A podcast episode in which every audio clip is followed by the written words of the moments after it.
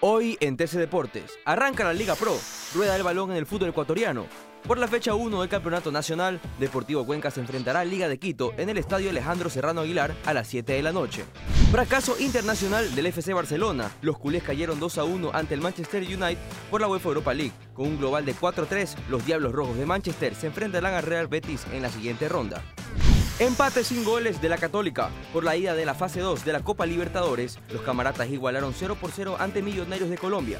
La revancha será el próximo jueves 2 de marzo a las 7 de la noche. Para más información visita tctelevisión.com deportes y nuestras redes sociales arroba tcdeportes Soy Diego Vaquerizo y esto fue TC Deportes.